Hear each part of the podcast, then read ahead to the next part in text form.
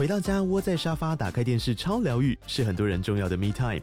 就算在厨房、餐厅或卧房，也舍不得停下正在看的节目。如果你对自己的疗愈时光有高品质追求，LG 连续十一年销售第一的 OLED 是不二首选。OLED 价格亲民又高质感的 A3 经典系列智慧电视，支援杜比世界与杜比全景声，追大场面的戏剧超过瘾。现在 LG 推出限量优惠，购买五十五寸 OLED A3 电视，再带一台二十七寸的 StandBy Me 闺蜜机，只要六万多块。StandBy Me 闺蜜机内建 Netflix、Disney Plus 等影音平台，可以摆床边、餐桌，甚至顶楼露台，家中每处都可以成为你的专属娱乐空间。快到资讯栏了解活动详情，用最舒服的姿势把 LG 电视看起来。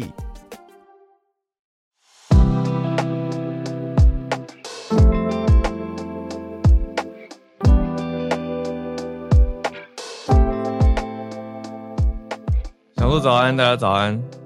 哈喽，早安，大家早安，欢迎大家来到今天一月十一号星期四的全球串联早安新闻。大家早，大家早安，也是选前两天。那小更正一下，昨天最后结尾说的，我们明天是专题播出啊，所以明天没有直播。好，嗯，跟大家讲一下。啊，所以今天等于可以换句话说是选前最后一次的直播。对，呃，对，然后我们再跟大家见面，就基本上大家票已经投完了。如果你要投票的话，嗯、对，我们下次见面就是投完票的当天，后天礼拜六的傍晚六点到八点时间，记得留给我们来全球串联早安新闻的 YouTube 频道。嗯、那选前呢，还是聊一些比较生活的生活感的事情好了，冲淡一些，对，冲淡一些紧绷感。嗯，你。昨天有经过什么特殊的事情？我可以先分享。好啊，你先分享。可算可爱的事吧。嗯，我去找到一家嗯没有招牌的早餐店。嗯，因为我昨天早上的行程刚好忙完以后就哎肚子很饿，就是还没吃东西，就搜寻一下附近哪里有早午餐。那到了实际店面就觉得哦好小哦，真的是一个所谓的 hole in the wall，英文有这个说法嘛，嗯、就是嗯我们中文。习惯讲行啊，来，英文就是讲说墙壁上的一个洞，洞，嗯，墙壁上的一个洞餐厅，就是 hole in the wall，就是那种路你经过很容易会掠过它的一家早，不起眼的店。嗯、对啊，我进去以后发现，嗯，怎么整个店没有人？我就跑到后面哦，厨房去看有有人在吗？跑去，然后我还看到有一锅汤在煮，看起来很好喝，然后听到有一点点人在忙的声音，可是我不敢走到太后面。但总之就发现哦，老板娘一个人。OK，家庭式固店，对对对，有在营业啦。然后就点了早午餐以后，就就等他现做，所以是非常有生活感的一家店。这重点是后来有几个客人来以后，店里就有点繁忙，我就继续忙我的手机，就突然就听到他在好像在问人家问题，那什么弟弟，那个咖啡要内用杯还是外带什么？我就想说应该不是在叫我吧。然后他就问了第二次，弟弟，我说我是弟弟。因为重点是你是弟弟，D I D I，弟弟。重点是老板娘没有很年纪，没有很大呀，她还是觉得你是弟弟啊。好啦，她她是可以当姐姐啦，可是我就觉得，我想说，嗯，我那时候有想到你，我想说小鹿应该是比较习惯常常被叫妹妹吧。因为我会觉得那是人家的 礼貌说法，不代表他真心 觉得我是妹妹 啊，哭了。然后这不是哭吧？这应该是开心的事情吧？因为我觉得这很很微妙，就是男生。一个一个长那么大一长的一个，你不想喜欢被叫妹妹，也不是不喜欢，嗯，也不是不喜欢，就是有点不习惯，不习惯，就是哈，我我已经 长这么大一个人，怎么会被叫弟弟？就是我我小时候被叫弟弟，但不会不会奇怪啊。呃，有一个比较好笑的是，小时候有一次我去剪头发，因为我我我是哥哥嘛，我有一个弟弟嘛，然后那个剪发阿姨真的有一个弟弟，对，剪发阿姨就叫我弟弟，我就生气了，因为你是哥哥啊，对，很奇怪的一个故事，我说我是哥哥。我不是弟弟，然后过了这么多年，现在突然被叫弟弟，也是一个很不适应。我想说，呃，但但是开心的，就是觉得这是一种年轻的认证嘛。而 男生女生真的不太一样。我记得我小时候刚刚出社会的时候，因为我一开始就是跑政治线嘛，嗯、我真的是很不喜欢别人说啊，怎么看起来这么你刚毕业哦，就是这种这种话，哦、我非常非常不喜欢。然后我到哪里，因为我要很礼貌嘛，所以我都会叫什么什么姐，嗯、比如说嗯浩尔哥这种的，然后什么什么姐，我就觉得什么哥什么姐。然后我就有一位同事哦，他跟我说，你可以直接叫我名字吗？不要叫我什么姐什么的。然后我还。就是自以为聪明哦，自以为觉得成熟，说怎么可能呢？我还是会叫你姐的，毕竟就是，然后后面大家就自我想象了，真的是非常不会阅读空气，对，因为那时候我真的觉得我是在做对的事情，然后事过境迁，嗯、呃，工作上面如果现在有人跑过来跟我说小鹿姐，我心就一定会凉掉。那你不觉得你不觉得很难吗？就是姐也不好，可是妹妹也。没有很妹妹，我我我早餐店阿姨的，对，我觉得他们是便宜形式，这是怎么说？就是他们简约的称呼，工作流程，大家都是弟弟妹妹。对啊，我做人学问了。对啊，我跟你讲，做人学问真的好好。早餐点亮大家的一天，怎么说？就是像我像我刚刚分享的那个，我小时候觉得我在做对的事情，可是我没有那种细腻的换位思考，我并不知道他在那个年龄，他并不希望被一被叫姐。对，那我没有我没有那个细胞那个时候。可是如果是六四十岁的六七十岁的话，叫姐姐他们很开心，他很开心。嗯，对啊，绝对不要叫阿姨，什么就先由姐开始就对了。对，去餐厅吃饭的姐姐可以帮我们倒个茶吗？就、嗯、火速。我跟你说，你 男生不要觉得女生对男生撒娇很有用。我跟你讲，更有用的事情是女生对女生撒娇。因为我有看过，算是这样讲有点小小的事例，可是真的是一个非常有资源哦，然后也把自己各方面公司打理的非常非常好的长辈女性。嗯然后就有很多在他女在他身边的女生呢，我就动不动姐，你看这个包包怎么样怎么样？姐，我那个我下个月要去巴黎，什么什么？姐，公司怎么样怎么样怎么样？你可不可以帮我？哇，那个真的撒娇起来也是很有用，我跟你说，就是姐姐就会突然那种照顾之心全部上来，对啊，开心啊！这些妹妹真的太可爱，对，没错，听起来蛮开心的啊。这个就是一种，我觉得就是只要是真诚的。互动，你知道对方是出于是哎怎么讲好意吗？就是那个是一个很自然的事情。好，这是我们今天的社群时间，轻松一下。好，准备来盘点今天的四题新闻。嗯嗯，今天第一大题呢，我看到眼睛睁大了一下，跟因为接连着我们前两天才讲那种国家级的发布消息通通讯。哎，第一大题看到的是美国的 SEC，就是证管会。但是比较不一样的是，证管会被盗了。嗯，这个消息，这真的事情也很头大哎，真的很大条。嗯，嗯，就就发生了一个假消息，就而且直接影响到比特币的价格。嗯嗯嗯嗯。但是证管会就跳出来说，他们是账号被盗用，这不是他们核准过的消息。这个。有其他治安的担忧吧，就想说，嗯，你们的账号怎么会被盗呢？你们的 Twitter X 账号怎么会被盗？那等一下来了解一下这件事情。啊，也看到 James 的补充，我们等一下来看。好，第二题则是发生在厄瓜多。厄瓜多现在，嗯，发生了很应该说突然升级的武装冲突状态，总统已经宣布他们国内变成武装冲突了。那多严重呢？是有一些歹徒还闯到电视台去挟持员工，想要控制媒体，这样子的严重程度。对，嗯嗯，这一题这样，像我之前在跟老公聊天的时候，他就有说，哎、欸，好像在危险地区有、嗯、呃正在做直播的人，他身上配枪，问我为什么，我就说真的。我看过好多期，不论是在电影或者实实际的社会案件，是真的会有人进去电视台，他真的是 live 在播新闻的现场，他就是要挟持人。为什么他要这样子？他就想要在现场，他可以有话语权，嗯，然后他可以透过现在 live 全大家都在看的时候，说他想要说的话。嗯、那这真的是真的会发生的事情。待会来看。好，这真恐怖。好，这是厄瓜多现在的事情。那第三题则是看到马尔蒂夫跟印度交恶了，那结果蹦出来第三个奇妙的角色是中国，反而马尔蒂夫说：“嗯、中国，你可不可以多来一点游客来马尔蒂夫吧？就不要这么多印度客。”好，那最后一题则是一个比较生活民生的，是瓶装水里面的塑胶微粒。检测出来，竟然有一个新的研究发现，比预估的再多一百倍。就是现在瓶装水整体来说的塑胶微粒量是变多了吗？每公升检出二十四万颗，哎，哎，这个很多，这个 有点恐怖。好，那我们就先从美国的证管会开始说起吧。我们看到两条时间线，一条是假消息的时间线，一条是批准的时间线，就是差了一天。好，那假消息是怎么来的呢？是美东时间的九号下午四点多，就是我们的昨天早上凌晨五点的时候，就看到 SEC 的 X 发了这个这个假的消息，还附了一张图，就写说是引用主席的说法哦，说核准了比特币 ETF 在所有注册的全国证交所上市。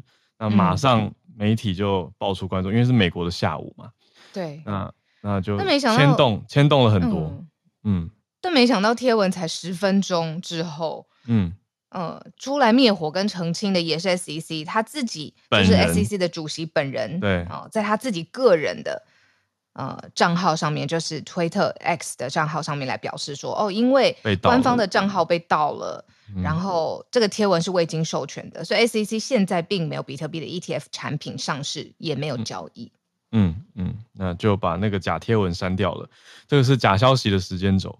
那现在我们讲真消息，就是经过真实确认批准的消息，是美国时间十号，就是现在，台湾时间的现在早上，证管会才发布说，一月十号美国股市收掉收市之后，一如预期的，美国的 SEC 就是证券交易委员会宣布批准了比特币现货 ETF 交易。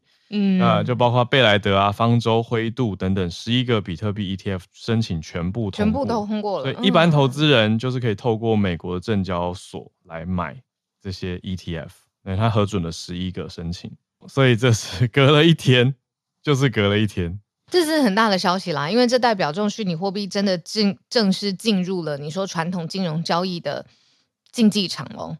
嗯，但是那它有可能。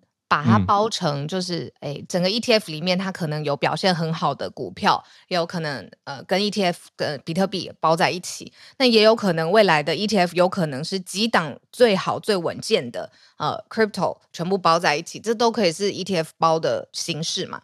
嗯，对啊，只不过它可以被包进去 ETF 里头了。对，可是我看到一个很大的重点是，昨天假消息一发的时候。比特币就飙升到四万八千美，可是官方经过十分钟马上否认嘛，否认完又跌，所以就在那十分多钟出现了云霄飞车、欸，哎，冲上去又跌百分之三。啊，这就是为什么消息带动你说交易的信心啊，或者是交易的乐观，这就是市场交易一个。很 tricky 的事情，可是最奇妙是，它早于市场的预测，也早了一天啊！因为这个假消息就是提早不知道为什么被谁知道，而且被谁害发了出来。那如果是大量比特币的持有人害入 SEC 来发这个消息，让自己大赚一笔，哇！这个 FBI 就正在调查当中啊，真的很有可能，因为他也可以想得到，如果错置的讯息一旦出来，官方一定会否认的嘛，一定否认的话，当然就会下跌啊。可是他只要赚那一笔，中间那波就够了。对啊，就在两个时间点做两个方向就大赚。对啊，太可怕，太可怕。嗯、好，就等之后 FBI 一定会公布 调查结果，看看到底是外神通内鬼，还是哪里来的问题。好，所以这是我们帮大家整理的两条时间线。那也知道最后真实消息是已经核准了十一家的比特币 ETF。嗯，好。那我们的第二题呢，就是来到厄瓜多，看到我们刚刚讨论一下，我觉得也蛮紧张的，就是那种你正在直播的当下，如果有人想要透过你的管道发声，可是他的方式是、嗯、呃挟持啊或威胁的状态，会怎么办？厄、嗯、瓜多就发生了这样的事情。嗯，这是一个厄瓜多最恶名昭彰吧，就是犯罪头子最高最高峰的犯罪领袖，他越狱了。那因为越狱之后呢，整个呃厄瓜多的境内的安全危机就大家变得比较紧张，有比较警戒的部分。那结果没想到他要透过一个比较极端的管道宣战，他宣战的方式就是直接呃有一个蒙面的枪手闯入了厄瓜多的电视台的摄影棚，在电视台直播的当下呢，就呃威胁相关的工作人员。那这件事情已经。震惊到动员到，就是厄瓜多的总统，他下令就是要对这样子的呃这个犯罪头子他策划的这些，你说对呃宣战啊，或者他极端的这个行动啊，要极力的铲除，而且是要用军事的方式去对抗他。哇，那这个所谓宣战，意思是他告诉大家他要闯入，或是要要做一些什么事情。嗯嗯嗯嗯。那后来就真的冲到电视台里面去。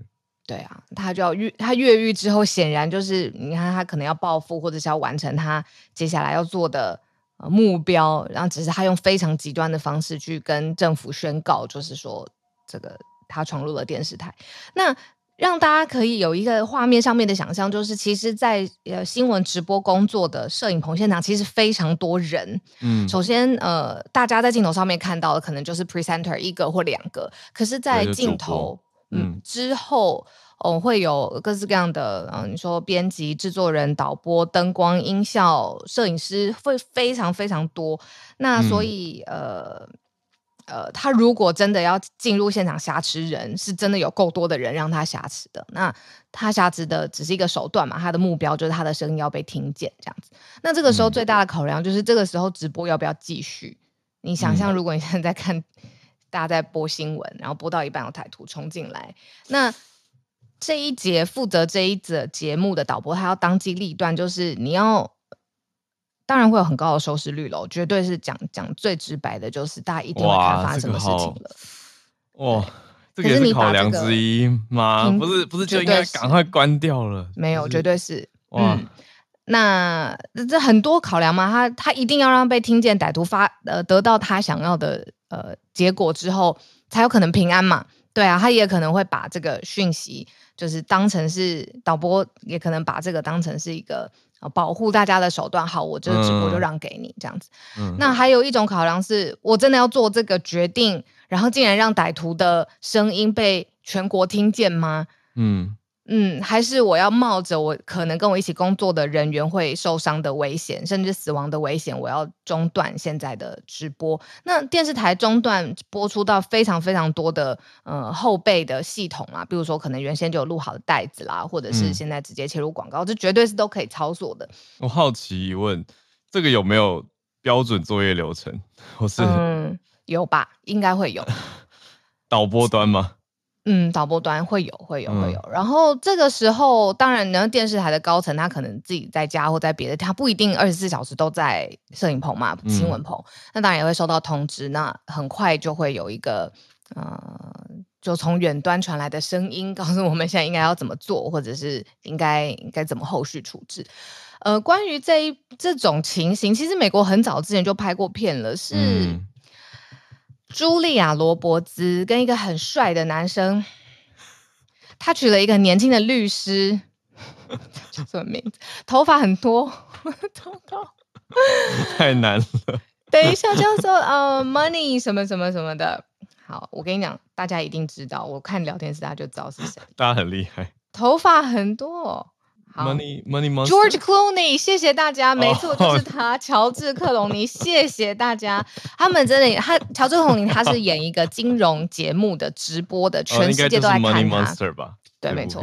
嗯，那就有一个可能是很投资输失利，收了非常非常多的钱的，然后他很难过，然后他很生气，然后就直接进去，呃，乔治克隆尼呃主持的新闻节目的现场，就直接。开着枪。那 Julia Roberts 是导播吗？是导播。哦，那乔治克隆尼是主播。他是主播。然后那个非常的紧张，因为乔治克隆尼也他是一个非常会用镜头语言去魅惑、魅力、虏获观众心的人，所以他当下做自己的决定是，他要让直播继续。那那 好，不要暴雷，有点想看这部，非常好看，非常好看。对，哎，所以其实刚刚我们在描述这个厄瓜多现场的时候，我就觉得怎么怎么仿佛电影场景，但是这偏偏就不是，这就是不是，这是真实会发生，真实世界。对啊，所以现在变成国家紧急状态。那我还注意到另外一个亮点或特殊之处是，厄瓜多现在的总统年纪非常轻，诺波亚他才三十六岁，嗯，他去年十月当选厄瓜多总统的。那他就是说要来打击这些犯罪集团跟暴力啊。那可是厄瓜多他就是借在美美国跟欧洲之间，其实有一些人就是把它看成是一个毒品的传输管道、毒品之路的中途点。他借在哥伦比亚跟秘鲁之间嘛。对，那长期算算是相对和平的厄瓜多，可是现在因为有一些哥伦比亚跟墨西哥之间的毒贩联盟相关的争斗。所以才爆出了这个。嗯、那像这次的歹徒事件，就跟大大老大哥出狱有关系。嗯嗯嗯。可是我觉得你刚刚问的问题非常好，嗯、就是对于标准这种事情有没有紧急标准流程？其实一定一定要会有啊，因为这件事情真的会发生。我的意思是说，有没有在员工训练，每个人都一定要学一套这种啊，万一紧急时刻如何如何？没有、欸，好像没有哎、欸，没有哎、欸，嗯，嗯，没有。因为像以前我在广播电台是没有的，嗯，对啊，就是怕不怕一万，只怕万一。有这种万一的时候，是不是 应该要加入到这个紧急流程里面？我想到一个有大家要演练的紧急流程，这是跟台湾非常非常有关的，嗯、就是重大跟其实跟我们有关系。我昨天开会的时候也想讲，就是 重大开票现场啊，如果真的发生了像非常极端的。不好意思，枪击或者是呃重大暴乱的事故的时候，这个电视台里面是有演练的，因为大家可以觉得有一定的程度这会发生。哦，真的？你说，嗯，开就说真是选举节目相关的，对，四年一次的开票的现场，会比较紧张。嗯，哦、真的，比如说在台湾开票开票一半发生到重大事件的话，讲着讲着我好怕。嗯，我们后天应该还好吧？我昨天就在纠结说，就是要不要跟大家讲这个，其实是有一定程度会发生，但是我们当然知道，现在大家已经这么进步了吧，对吧？应该要公民意识啊，各种讨论也比较进步了，应该这个我们就把场地保密降低而已，场地保密，然后确定当天的警卫是好好上班，就就这样了。嗯，这是我们的流程。然后如果真的发生什么事情，马上关掉，直接关掉了，对不对？不跟收视率搏斗了，再见了。我觉得我们的 观众都是明理的人，大家都可以理解，不会在那边说为什么不继续播，不会，所以可以关。真的吗？因为到时候会被新闻魂燃烧起来，越紧张我越要播。关掉，关掉以后冲到安全的地方，再自己开直播，讲述一下刚发生什么事，发生什么事情。躲在桌子底下，哎、欸，美国真的有一个，他在 TikTok 还有 Instagram 上面，他就躲在桌桌子底下播新闻的一个正直的新闻主播，嗯、这就是他的一个 style，我不知道为什么，然后 超级红好笑，超级红。好，有你有记得名字的话，好，我再传给你。嗯、好，很想看。好，第三题则是来到一个，嗯，我们蛮少讲到马尔蒂夫的，而且讲到的时候，大家都会想到的是一个观光胜地嘛。我每次看到马尔蒂夫，就是朋友去度蜜月或去旅行，这才是马尔蒂夫。那真是这一次出现了，他跟一些国家之间的角力比较特别，就是啊，他跟印度交恶哦，然后还要希望中国多来一点观光客。嗯，那因为他，你看大家对马尔蒂夫或马尔代夫的形形象，就是他是很依赖外国人去那边度假啦，去呃享受自己的蜜月假期啦，就是外国人过去观光的时候会带消费去的。嗯、那所以他跟其他国家的关系，其实在这一块上面有点微妙，就是他会需要各国的观光客过去嘛，那他必须要跟大家交朋友。嗯、那现在。就是很特别的事情，是我们从来没有好好理解到他跟我，至少我啦，他跟其他国家的外交关系是什么？我也是，对吧？对，但现在就我们所知，还有各方新闻资讯成立呃呈呈现的，就是马尔蒂夫跟印度的关系不好，可是这个国与国之间的关系却大。很大的冲击到观光，因为印度的观光客本来也还蛮多的嘛，应该说这几年还蛮多会出海去旅游的，包括去马尔蒂夫玩。嗯、可是现在被印度人背葛，就印度人开始说我们不要去马尔蒂夫。为什么呢？是因为他们在针对到底谁的沙滩比较漂亮这件事情，在社群网站上面进行了一波骂来骂去。首先呢，印度的总理他自己有分享，就是莫迪他在社群网站分享，他们自己印度有一个叫沙克拉群岛，这是一个嗯带有三十六座的岛屿跟礁石组成的，就在马尔蒂夫上方，它非常非常漂亮。嗯、但是呢。马尔地夫是部长级，上方是副部长啦，去回这个说，嗯、呃，这个影片是什么？说呃，莫迪是小丑，还说你是恐怖分子，还说你是以色列的傀儡，就是把有点泛政治化啦。然后也不想要说，就是两边本来在比，在比跟网络上讨论说谁的沙滩比较棒，漂亮，对，然后或分享更多的地方。副部长去呛人家的总理，对，没错，嗯，是小丑。而且还把其他政治的东西都连进来了，比如说像以哈战争啊，他们之间的，嗯，什么以色列的傀儡等等的，然后就把它上升成一个政治级的事件。那当然，这样子回复的官员就是马尔蒂夫的官员，他遭到停职了。可是，实际的伤害已经造成了这样子。哇，那我还看到另外一面。那反过来，刚刚讲的是在印度的网站嘛发生的事情。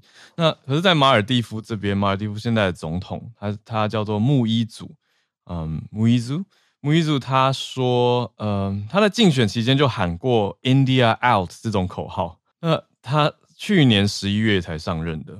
哦，接在厄瓜多，我们刚说去年十月，那穆伊祖是去年十一月上任之后，他第二天就说要印度撤离耶，撤离派在马尔蒂夫的军事人员。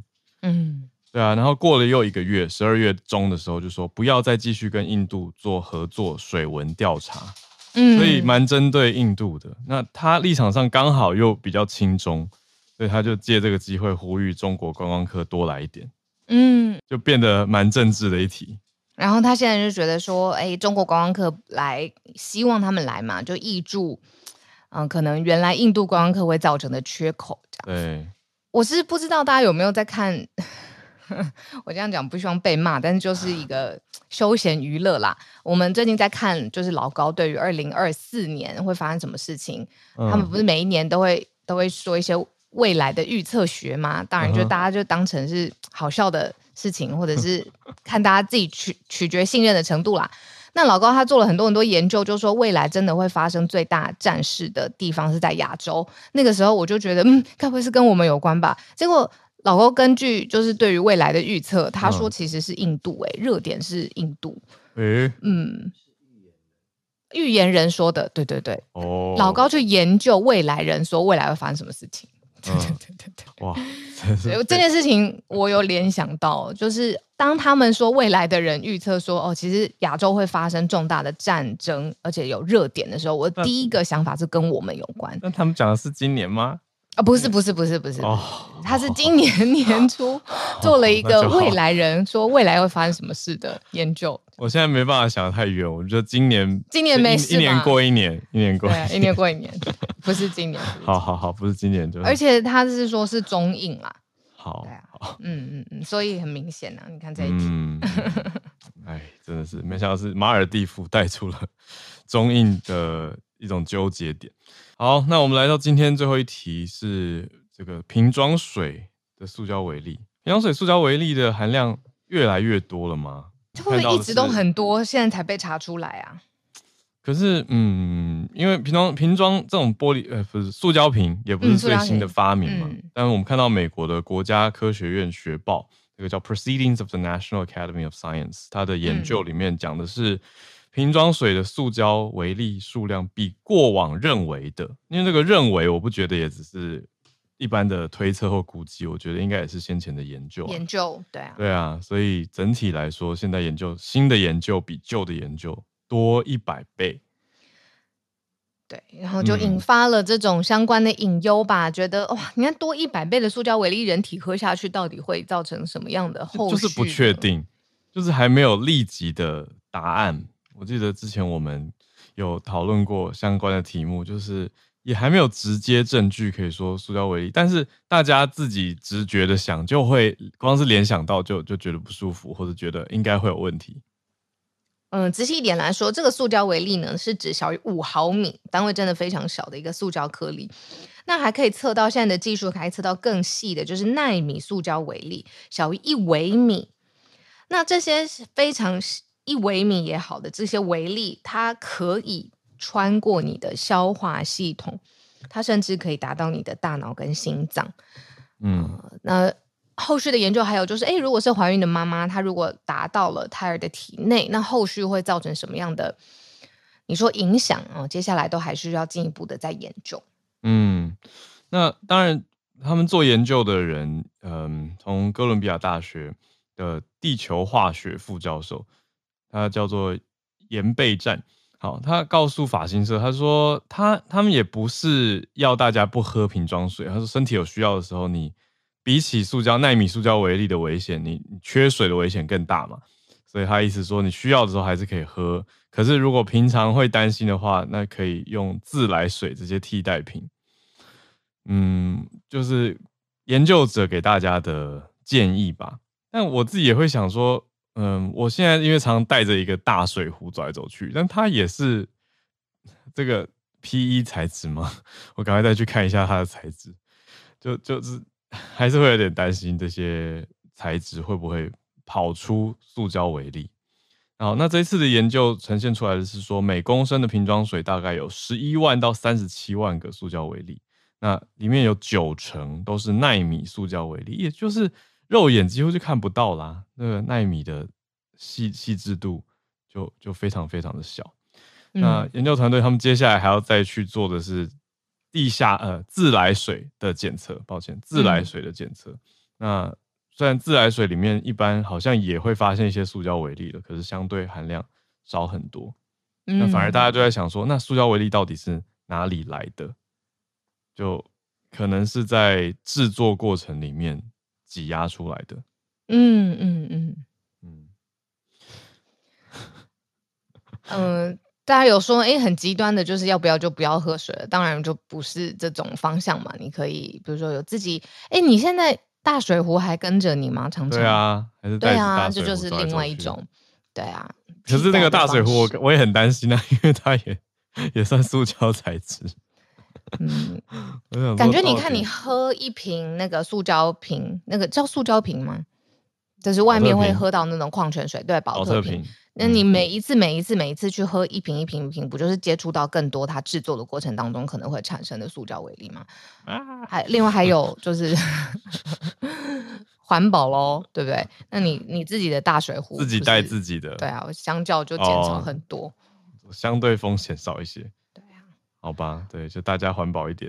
你刚刚是惨叫了一声，想到就很恐怖。对啊，嗯，那另外聊天室的朋友真的是很了解我们呢，就说这时候就可以直接来一个跟健身相关的。呃，叶配，然后下面就说这是无情的工伤时间，这你们很会展开耶。以后早安新闻 编剧给你们，如果真的了解我们的话，也会发现，哎，厂商其实都还没来。对呀、啊，为什么呢？可不可以大家帮我们帮帮忙，推荐给身边？就是新闻来的又快又急。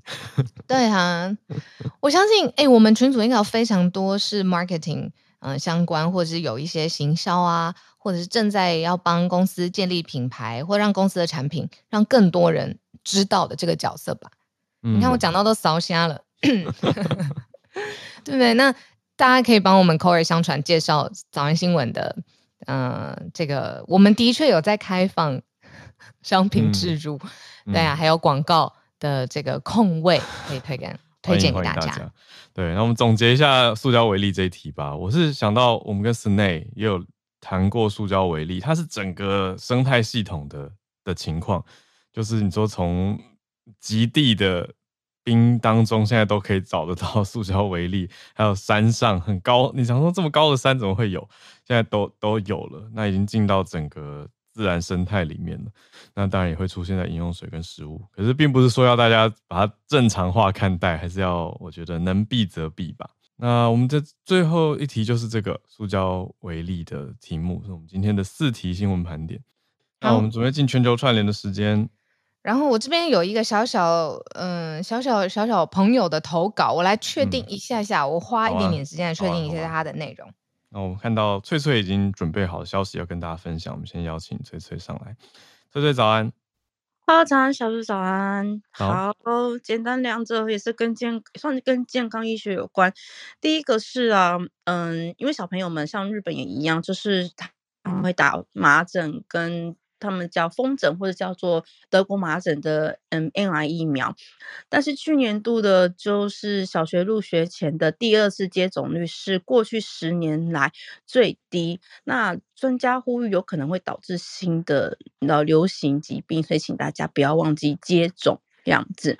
但是我要说，他们的接种率啊，第一季是百分之九十五点四，第二季呢是百分之九十二点四。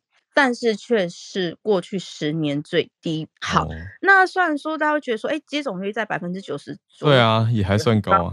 但是问题是你把它换换成人数来算的话，可能每年呢、啊、有就是数万名儿童是没有接种的。那因为毕竟麻疹他们它还是会流行，所以只要有人感染，它其实就会感染到其他人。所以呢，这才是为什么专家就是会出来呼吁说要记得接种，因为毕竟它是一个传染性极强的疾病。那重症的话可能会导致死亡，或者是有一些脑炎的后遗症。嗯、那像是德国麻疹的话呢，虽然是轻症，但是如果说孕妇感染的话，它可能会让那个胎儿啊，导致他就是听力受损，或是有心脏疾病的风险。所以其实你这样子听起来的话，是也还蛮可怕的啦。对，所以就是为什么他们要出来呼吁。好，那另外一个话呢，就是呢，据说日本的产妇科医师协会他们调查了了孕妇感染梅毒的情况，发现去年一年的感染人数是高达三百七十人。那听起来好像人数没有很多，但是较八年前的调查是增加三倍以上。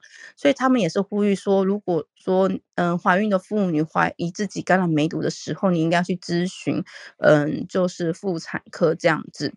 那其实原因是因为呢，嗯，感染的时机啊，很多人是在百分之八十，很多百分之八十点九的人是在怀孕初期就发发现的，然后很多人是呢，百分之十四点五的人是他们没有接受所谓的孕妇的产检，然后在出生之后才发现小孩有感染梅毒这样子。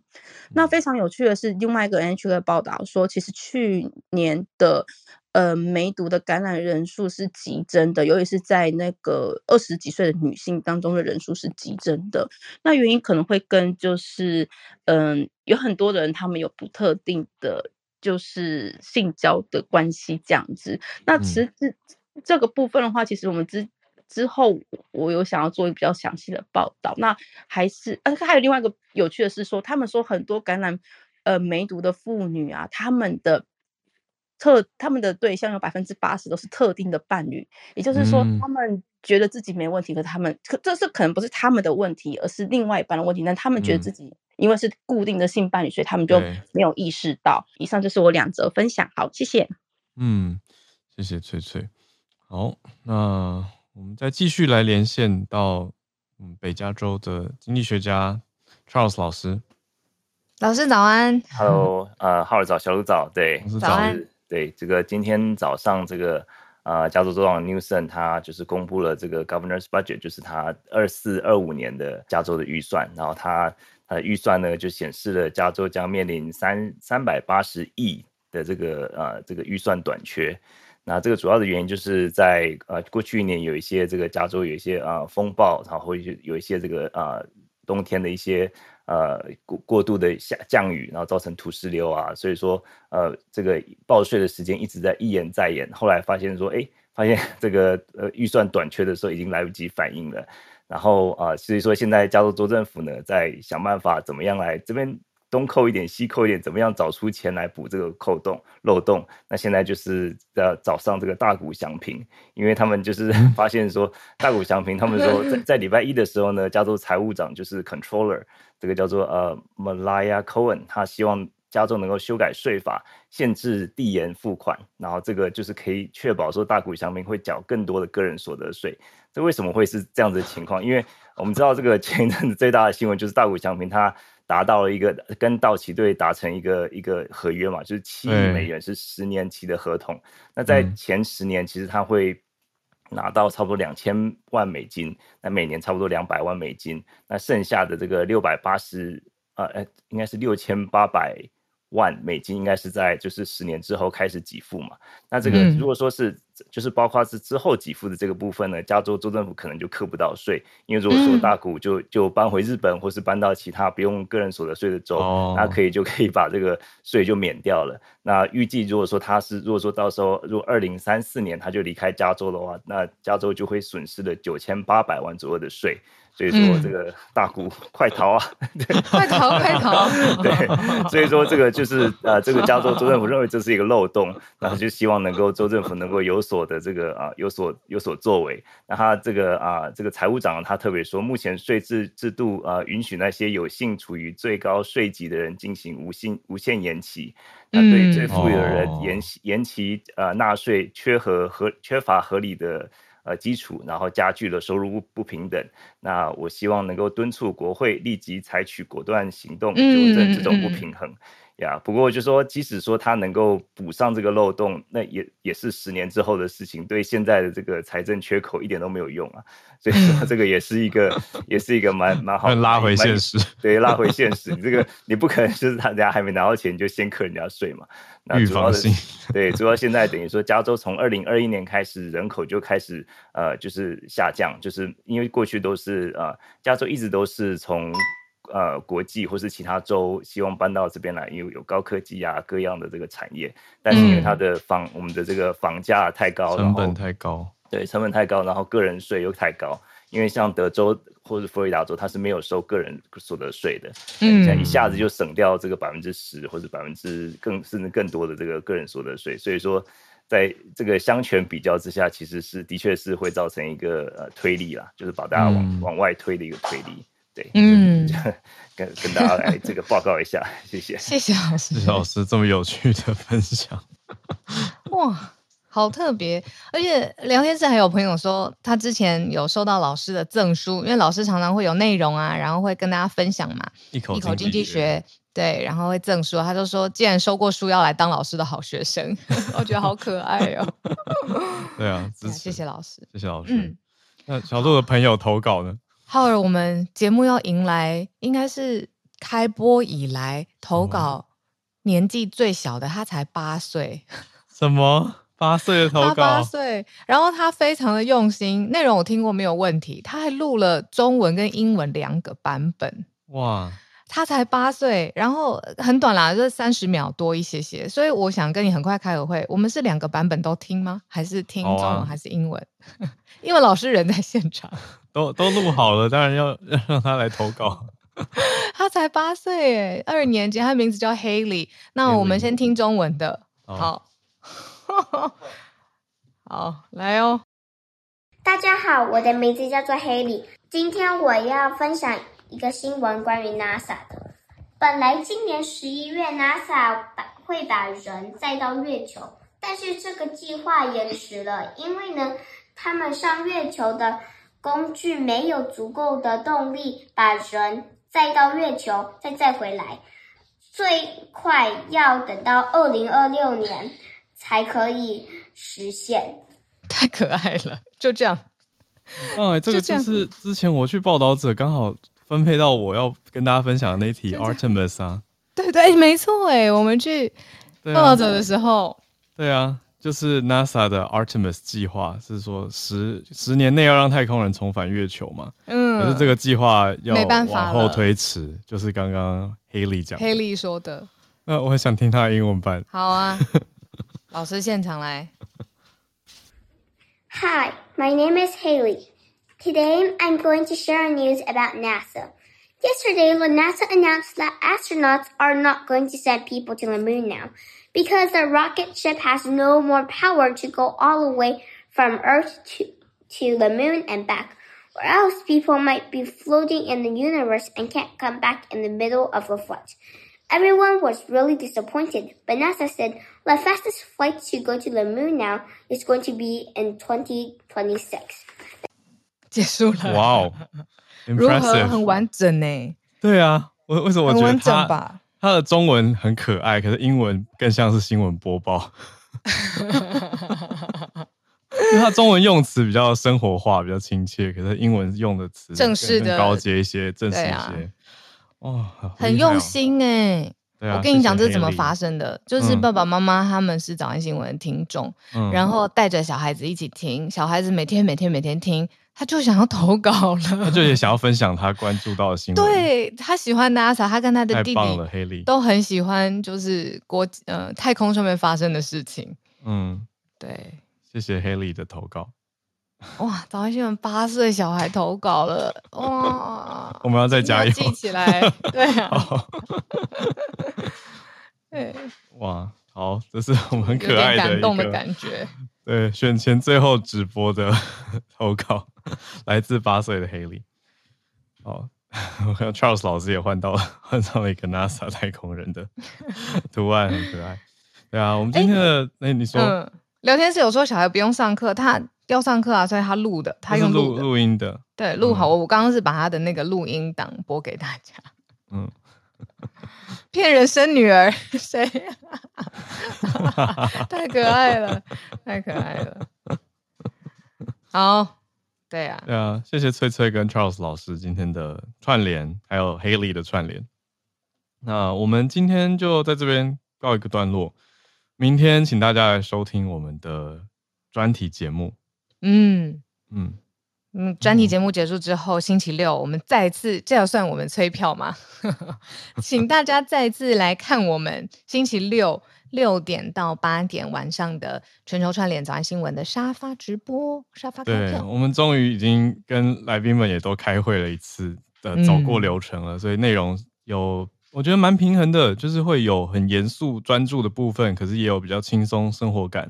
还有这次选举的，你说各种竞选方式，大家的观察，还有网络社群媒体的应用的趋势，我觉得是很新颖、有趣的一次直播，我自己很期待。而且我们会一边跟大家开票，关注几个，当然总统的开票是一定要，还有几个嗯，说热门人选、立委的热门选区，我们也会聚焦开票跟讨论。